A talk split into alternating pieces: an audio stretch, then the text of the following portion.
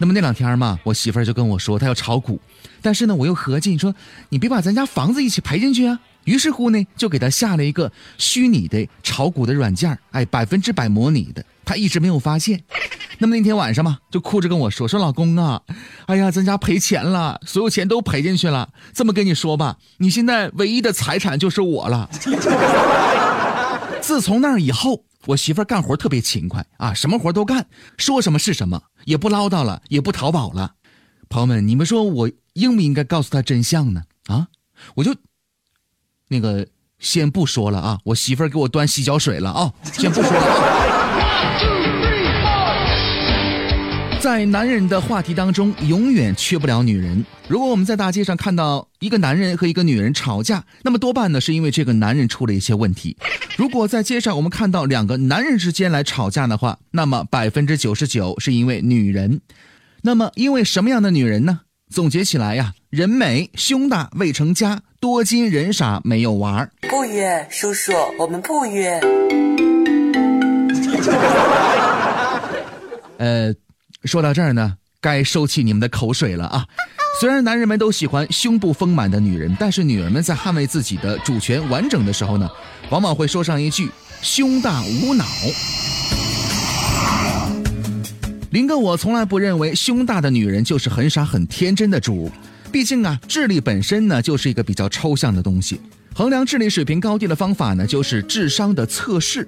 但是其实啊，在学术界呢，使用智商测算来表达一个人智力水平，仍然呢存在很大的争议。原因呢，就是人类的智力呢比智商复杂太多了，每个人擅长的东西都是独立的个体，很难放在一个标准上来衡量。有人会说，脑袋大的人呢聪明。说到这个话，让我想起了一句非常经典的小品台词：脑袋大脖子粗，不是大款就伙夫。智力高低的决定性因素呢，是大脑当中的神经细胞。单纯的说，脑袋大的人呢，智力就高，那简直就是简单粗暴啊！说到这儿，让我想起了希特勒。希特勒在发动二战之前呢，大肆传播了人种论，说雅利安人的这个脑容量高啊，高于其他的种族。说雅利安民族呢是世界上最优秀的、最聪明的民族，是雅利安人创造了文明。现在听起这话呢，就跟玩笑一样。如果按照这个思路去想的话，难道人类的智商还没有鲸鱼高吗？而且很多的疾病和变异都有可能导致脑容量的增加，因此呢，脑容量大的不一定智力就高。希特勒之所以说脑容量大的人智力高呢，是因为他在特殊时期呢要去巩固他的政权，要在对外战争之前呢得到民众的支持和肯定，所以才鼓吹了这样的一番理论的。那么从进化论的角度来说呢，越高级的物种脑容量越大，这个是没有什么问题的。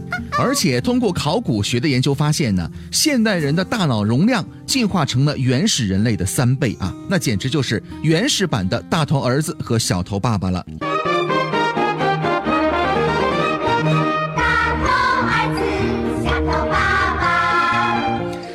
个体物种来说呢，一般情况之下，大脑表面的褶皱越多，大脑灰质当中的神经元细胞越多，智力就越高啊。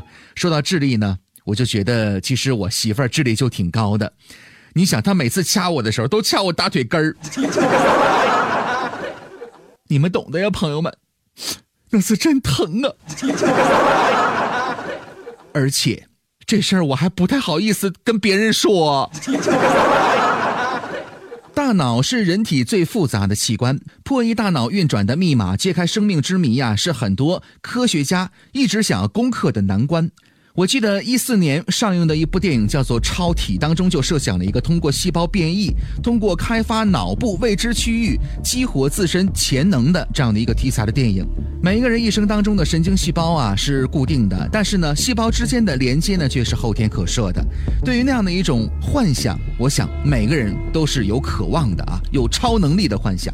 但是现实情况呢，跟我们说呢，每个人的智商是完全不一样的。那么昨天嘛，我给我们办公室小斌打电话，就怎么打他都不接。后来呢，很晚的时候，他回了我一个电话，就说哈，说嗯哥，呃我我我现在吧习惯把电话调静音了。那现在接电话一般都得靠缘分。于是乎，我也发现呢，其实一个人的智商啊，也同样影响着别人的情绪。所以我打算在这期节目当中呢，也加一加哈，关于怎么来补一补我们大脑这方面的话题。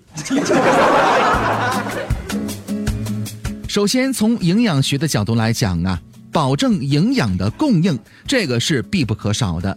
食物虽然说并不一定能让人变得聪明，但是呢，所有的营养物质都是神经细胞传递所必须的营养物质。与此同时，不能吃垃圾食品，或者说呢，尽量少吃垃圾食品。睡眠充足也是非常关键的。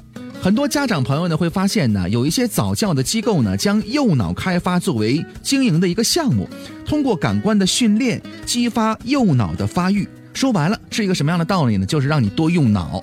同理啊，通过这个受教育、学习、读书、接触新鲜事物这样的一些刺激，可以使大脑的皮层的褶皱是增加的，而且长期用脑的人会大大降低老年痴呆和帕金森这样的疾病的发病几率啊。还有呢，需要补充维生素的 A、B 一和 C。可以消除大量的酸性物质对神经系统造成的伤害，比如说可以吃橘子、柚子、柠檬这样的一些水果啊，也可以多喝一些牛奶。喝牛奶呢可以补钙，用脑过度呢而失眠的时候，睡前一杯牛奶呢是有助于入眠的。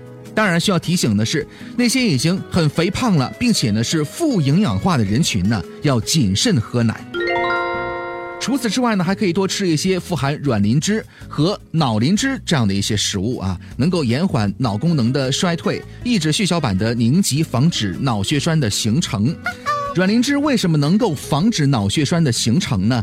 我们做一个小小的实验，这个实验呢，每个人都可以做哈。我们在家里呢，可以把这个鸡蛋呢，鸡蛋黄取出来，然后呢，倒一点油进去，你会发现呢，这个鸡蛋黄呢，可以把油脂乳化掉。就像酸奶一样，就像沙拉一样那样的一种状态啊。软磷脂在鸡蛋黄当中的含量是非常丰富的，这就是为什么我们说呀，软磷脂可以乳化脂肪，并且呢，帮助防治脑血栓这样的一个功效。补充软磷脂有助于你的大脑健康。除此之外呢，还可以多吃一些不饱和的脂肪酸，它呢具有保护脑血管和降血脂的作用。比如超市里边卖的很多的油类啊，就含有不饱和的脂肪酸，橄榄油啊、玉米油啊、葵花籽油啊，也可以吃一些淡水鱼，还可以吃这个玉米。玉米当中呢含有谷氨酸比较高一些，能够帮助促进脑细胞的代谢，具有健脑的作用。最重要一点，减肥不饮酒。因为脂肪和酒精呢会减少富氧血流流向大脑，这个道理呢是非常简单的啊。